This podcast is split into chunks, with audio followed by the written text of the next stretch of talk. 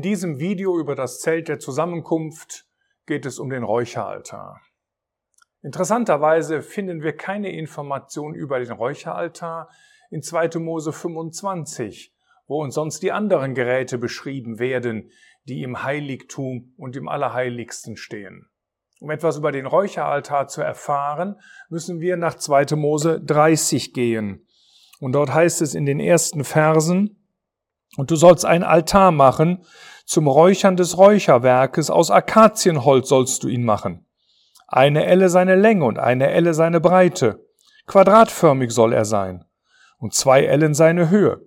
Aus ihm sollen seine Hörner sein, und überzieh ihn mit reinem Gold, seine Platte und seine Wände ringsum und seine Hörner, und mache ihm einen Kranz aus Gold ringsum, und mache ihm zwei Ringe aus Gold unter seinem Kranz. An seine beiden Seiten sollst du sie machen, an seine beiden Wände, und sie sollen zur Halterung sein für die Stangen, um ihn damit zu tragen. Und mache die Stangen aus Akazienholz und überzieh sie mit Gold und stelle ihm den Vorhang gegenüber, der vor der Lade des Zeugnisses ist, dem Deckel gegenüber, der über dem Zeugnis ist, wo ich mit dir zusammenkommen werde. Wenn wir uns noch an die anderen Videos erinnern, dann wissen wir, dass im Heiligtum drei Gegenstände stehen. Zum einen der goldene Tisch mit den Schaubroten und dem Trankopfer. Dann der goldene Leuchter, der das gesamte Heiligtum beleuchtete, auf die einzelnen Geräte schien und auf sich selbst. Und dann der goldene Räucheraltar mit den goldenen Geräten und Gefäßen. Nun an der Nordseite stand der Schaubrottisch. Das heißt vom Eingang aus gesehen direkt rechts. Südwärts, also ihm direkt gegenüber an der anderen Seite, stand der Leuchter, der eben Licht gab dort in das Heiligtum. Westwärts, direkt vor dem Scheidevorhang, befand sich dann der Räucheraltar. Das heißt also, die Reihenfolge, wenn ich in das Heiligtum hineingehe, ist auf der einen Seite der Schaubrottisch, dann direkt der Leuchter auf der anderen Seite und wenn ich weiter durchgehe, dass ich dann vor dem Scheidevorhang stehe, der das Heiligtum von dem Allerheiligsten trennt, findet sich plötzlich der Räucheraltar. Das Interessante ist, in dieser Reihenfolge wird er nicht im zweiten Buch Mose erwähnt. Er wird erst sehr spät erwähnt, wie ich das schon sagte, eben nicht in 2. Mose 25, sondern erst in 2. Mose 30. Und dazwischen befindet sich in Kapitel 28 und 29 die Priesterweihe. Das bedeutet, hier wird also plötzlich die Reihenfolge, wie die Gegenstände im Heiligtum standen, unterbrochen und es wird ein neues Thema eingeführt, nämlich die Weihe der Priester. Das gilt übrigens auch für das kupferne Waschbecken. Das wird übrigens noch später erwähnt als der Räucheraltar. Das heißt also, dass diese beiden Gegenstände, das kupferne Waschbecken und der Räucheraltar, etwas mit der Weihe der Priester zu tun haben. Deswegen hat Gott die Reihenfolge äh, der, äh, wie die Gegenstände im Heiligtum stehen, abgeändert in eine moralische Reihenfolge. Und wenn so etwas geschieht in der Bibel, das haben wir häufiger im Alten Testament, dann hat Gott eben eine ganz, ganz wichtige Botschaft für uns. Die meisten Geräte, die mit der Stiftshütte in Verbindung stehen, wie die Altäre und so weiter, die sprechen hauptsächlich davon, wie Gott sich zu uns in Gnade herabgeneigt hat. Aber das Waschbecken, dort müssen die Priester sich zunächst die Hände und die Füße waschen, bevor sie in das Heiligtum gehen, und der Räucheraltar, die sprechen davon, dass die Gläubigen Gott als Priester nahen sollen.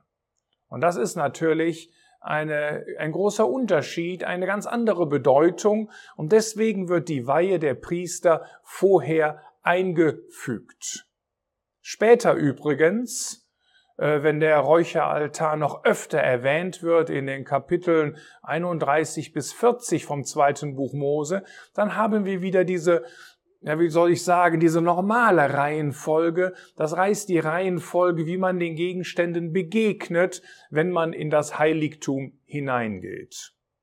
Wir haben hier also keinen Fehler oder dass Gott etwas vergessen hat, sondern Gott möchte einen ganz besonderen Fokus auf diese ganz wichtige Botschaft legen, dass die Gläubigen als Priester in die Gegenwart Gottes treten dürfen, um Gott etwas zu bringen. Und wir werden gleich noch sehen, dass wir bei dem Räucheraltar weitere Hinweise finden, die genau diese Seite betonen. Er war aus Akazien hergestellt und mit reinem Gold überzogen. Und wir haben schon öfter gesehen, was die Bedeutung ist, nämlich auf der einen Seite Jesus Christus als Mensch. Dieser Räucheraltar, dieser Mensch Jesus Christus, der hier auf dieser Erde sein ganzes Leben Gott zur Verfügung gestellt hat und der zu jedem Zeitpunkt seines Lebens äh, ein herrlicher, ein duftender Wohlgeruch für Gott gewesen ist. Gott hat das ja auch mehrmals bezeugen müssen, indem er sagte, du bist mein geliebter Sohn an dem ich Wohlgefallen gefunden habe. Aber gleichzeitig ist dieser Mensch, der hier auf dieser Erde lebte, auch Gott. Und deswegen war dieser Altar mit Gold überzogen. Und das, was man sah, das war dieses wunderbare Gold dieses Altares. Dieses Gold hat alles überstrahlt. Und das war genau das Leben des Herrn Jesus, wo man sagen kann, Gott offenbart im Fleisch. Auf der einen Seite der vollkommene Mensch, auf der anderen Seite vollkommen Gott. Dieser Räucheraltar war zwei Ellen hoch. Damit war er etwas höher als der Schaubrottisch. Die Fläche, die Grundfläche war eine Elle mal eine Elle. Er hatte also eine quadratische Form. Das heißt, das freimütige Nahen zu Gott ist etwas sehr Erhabenes.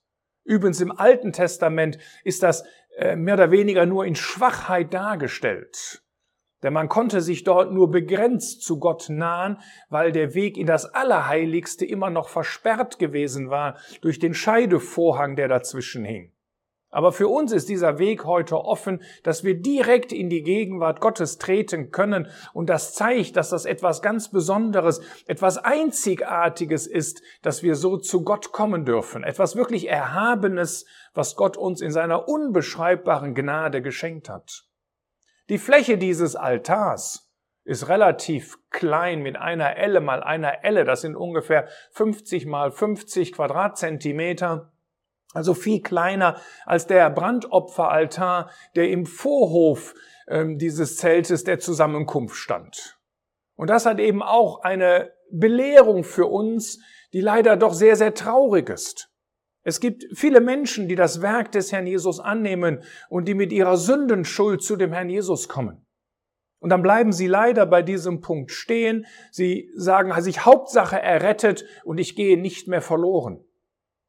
Aber Gott möchte, dass wir nicht nur solche sind, die errettet sind, sondern dass wir auch solche sind, die Priester sind, die also als Priester in die Gegenwart Gottes treten. Aber diese Erkenntnis darüber und auch diese praktische Verwirklichung dessen, dass wir so zu Gott kommen, hat eben leider nur ein kleiner Kreis von den erlösten Gläubigen. Oder eine kleine Menge ist vielleicht der bessere Ausdruck äh, von erlösten Gläubigen. Und das wird wohl wieder gespiegelt in der erheblich kleineren Fläche dieses Altares. Bei dem Brandopferaltar lesen wir übrigens, dass er vier Hörner hatte. Und das ist ein Bild von dem Werk des Herrn Jesus ähm, im Blick auf die gesamte Welt. Das heißt, dass jeder Mensch zu Gott kommen kann und dass Gott ihn annehmen wird, wenn er mit seiner Sündenschuld zu Gott kommt. Das heißt natürlich nicht, dass jeder Mensch automatisch errettet ist. Das ist natürlich nur derjenige, der seine Sünden bekennt. Für einen solchen ist dann der Herr Jesus als Stellvertreter am Kreuz gestorben. Aber ich denke, diese vier Hörner von dem ähm, Brandopferaltar sprechen in erster Linie davon, dass dieses Werk eben im Blick auf alle Menschen geschehen ist, so dass jeder kommen kann. Aber hier bei dem Räucheraltar lesen wir nichts von den vier Hörnern, sondern lesen wir nur, dass er eine unbekannte Anzahl an Hörnern hat. Nun, wovon ist das Horn überhaupt ein Bild? Das finden wir im Alten Testament beschrieben, nämlich in dem Propheten Amos. Dort heißt es in dem Propheten Amos in Kapitel 6, Vers 13, haben wir uns nicht durch unsere Stärke Hörner erworben. Das heißt, das Horn ist tatsächlich ein Bild von Kraft, ein Bild von Macht. Es spricht für, oder es ist ein Hinweis für die Macht des Eintretens des Herrn Jesus als unser hoher Priester für die Gläubigen. Das heißt, der Jesus ist dort tätig an dem Thron Gottes, damit wir gar nicht erst in Sünde fallen auf unserem Weg über diese Erde. Und er ist derjenige, der unsere Gebete, die oft in aller Schwachheit dargebracht werden, auch unsere Anbetung, die oft in Schwachheit dargebracht wird, mit seinem Wohlgeruch, mit seiner Herrlichkeit vermengt, damit sie angenehm sind für Gott. Und er tut das in Macht und in Kraft. So ist der Herr Jesus jetzt für uns tätig. Auch dieser Altar hatte wieder Ringe, dass man ihn durch die Wüste transportieren konnte. Aber das spricht natürlich in erster Linie wieder von unserer Verantwortung natürlich. Es werden Stangen aus Akazien mit Gold überzogen, durch diese Ringe gesteckt, dass man ihn, nachdem er zugedeckt wurde, durch die Wüste transportieren konnte, äh, bis das Volk Israel das verheißene Land erreicht hatte. Nun, wie das mit dem Transport ganz genau geschah, das werden wir in einem der späteren Videos, nachdem wir uns mit dem Brandopferaltar beschäftigt, äh, mit der Bundeslade beschäftigt haben, werden wir uns das angucken. Hier ist zunächst einmal so weit, dass es natürlich vier Ringe gab. Aber das Interessante ist, dass der Ausdruck vier nicht erwähnt wird äh, in 2. Mose 30, wenn es um den Räucheraltar geht. Bei den Hörnern finden wir die Zahl vier nicht, obwohl ich glaube, dass es vier Hörner waren, die an den Ecken des Räucheraltars waren, aber die Zahl wird nicht genannt. Und wir finden auch nicht die Zahl vier bei der Anzahl der Ösen oder Ringe, die dort angebracht waren, um die zwei Stangen hindurch zu schieben, sondern wir lesen nur etwas von den zwei Ringen in Vers 4 und mache ihm zwei Ringe aus Gold unter seinen Kranz. An seine beiden Seiten sollst du sie machen, an seine beiden Wände. Und damit ist klar, dass es natürlich vier Ringe sind. Aber wieder fehlt hier diese Zahl vier. Noch einmal, diese Zahl vier bei den vier Hörnern des Brandopferaltars spricht davon, dass dieses Werk des Herrn Jesus ausreichend ist für die ganze Welt. Aber wenn es hier um diesen Räucheraltar geht, dann waren es natürlich vier Ringe, anders hätte man ihn gar nicht tragen können. Aber diese Botschaft, die damit zusammenhängt, die ist nicht für die ganze Welt, sondern es handelt sich hier um ein ganz besonderes Vorrecht für die Gläubigen. Und deswegen werden eben nur diese zwei Ringe erwähnt, sozusagen Richtung der Gläubigen ausgerichtet. Diese minimale Anzahl, die für ein vollkommenes Zeugnis notwendig ist. Also man merkt, dass dieser Räucheraltar eine ganz andere Bedeutung hat als die anderen Gegenstände, eben wie auch das Waschbecken. Es spricht besonders von der Seite, dass wir Gott in Anbetung nahen dürfen. Und etwas, was diesen Räucheraltar auch noch auszeichnet, das ist sein besonderer Platz dort in der Stiftshütte in dem Heiligtum. Wir finden zwei Hinweise. Der eine ist in 2. Mose 30, Vers 6 selbst. Da heißt es, und stelle ihm den Vorhang gegenüber, der vor der Lade des Zeugnisses ist. Das heißt, das ist der erste Hinweis, der wir haben, dass dieser Räucheraltar oder auch goldener Altar, wie er schon mal genannt wird, direkt dem Vorhang gegenüber steht, wohinter sich dann im Allerheiligsten die Bundeslade befindet. Und weil das Gott wohl so wichtig ist, wiederholt er das noch einmal, aber dann nicht in Bezug auf die Bundeslade, sondern auf den Sühnedeckel, der auf der Bundeslade liegt. Und darum, darüber werden wir uns in einem anderen Video unterhalten. Und darum heißt es in 2. Mose 30, Vers 6, eben nicht nur vor der Lade des Zeugnisses, sondern auch dem Deckel gegenüber, der über dem Zeugnis ist. Und vor der Lade heißt eigentlich wörtlich übersetzt vor dem Angesicht der Lade. Das heißt, sie standen sehr nah beieinander und waren ausschließlich durch diesen Scheidevorhang noch getrennt. In 2. Mose 40 wird noch einmal auf dieses Thema eingegangen und da rückt sozusagen der Räucheraltar noch näher an die Bundeslade. Da heißt es nämlich in Vers 5, und stelle den goldenen Altar zum Räucherwerk vor die Lade des Zeugnisses.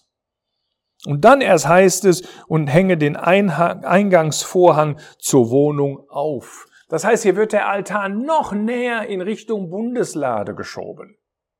Und dann gibt es noch eine interessante Stelle aus dem Hebräerbrief, die nicht ganz so einfach äh, zu verstehen ist, die vielleicht auch nicht so ganz klar ist, vielleicht auch verschiedene Dinge äh, miteinander vereinigt. Ich will das mal lesen in Hebräer 9. Da heißt es in Vers 3, da wird Bezug genommen auf das Heilige und auf das Allerheiligste eben auf das Heiligtum an sich, hinter dem zweiten Vorhang aber eine Hütte, das heißt, der zweite Vorhang ist der Scheidevorhang, die das Allerheiligste genannt wird, die ein goldenes Räucherfass hatte und die Lade des Bundes. Es ist nicht so ganz klar, was mit diesem Räucherfass gemeint ist.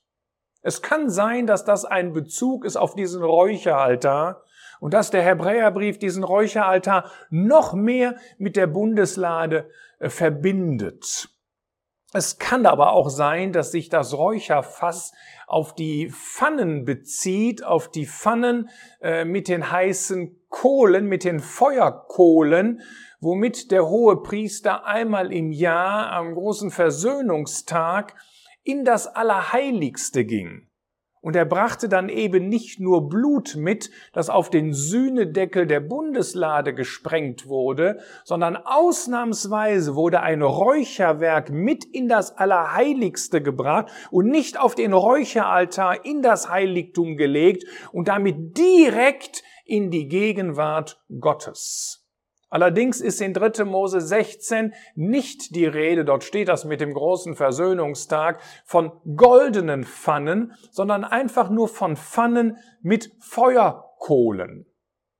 Vielleicht verbindet Hebräer 9 beide Stellen miteinander. Auf der einen Seite, dass der hohe Priester mit der Pfanne und den Feuerkohlen und dem Räucherwerk dort in das Allerheiligste geht einmal im Jahr an dem, an, an, an dem Räucheraltar vorbeigeht sozusagen und damit das alles miteinander verbindet. Nun, es ist wie gesagt nicht so ganz klar, äh, was damit gemeint ist, aber die Bedeutung ist, glaube ich, völlig klar. Räucherwerk und Bundeslade und Räucheraltar werden in eine sehr, sehr enge Beziehung gebracht. Ja, das versprengte äh, Blut dort auf den Sühnedeckel, das spricht von der Vollgütigkeit des Sühnungswerkes des Herrn Jesus. Und das Räucherwerk, das auf diesem Altar dargebracht wurde, das spricht von der Annahme dieser einzigartigen Person bei Gott. Und wir dürfen nahen und würden, dürfen Gott etwas von den Herrlichkeiten von den Schönheiten seines Sohnes erzählen. Das ist ein Vorrecht für jeden Gläubigen, aber leider nehmen es nur sehr wenige wahr. Wir kommen oft mit unseren Wünschen zu Gott, wir kommen oft mit unseren Nöten und mit unseren Sorgen zu Gott.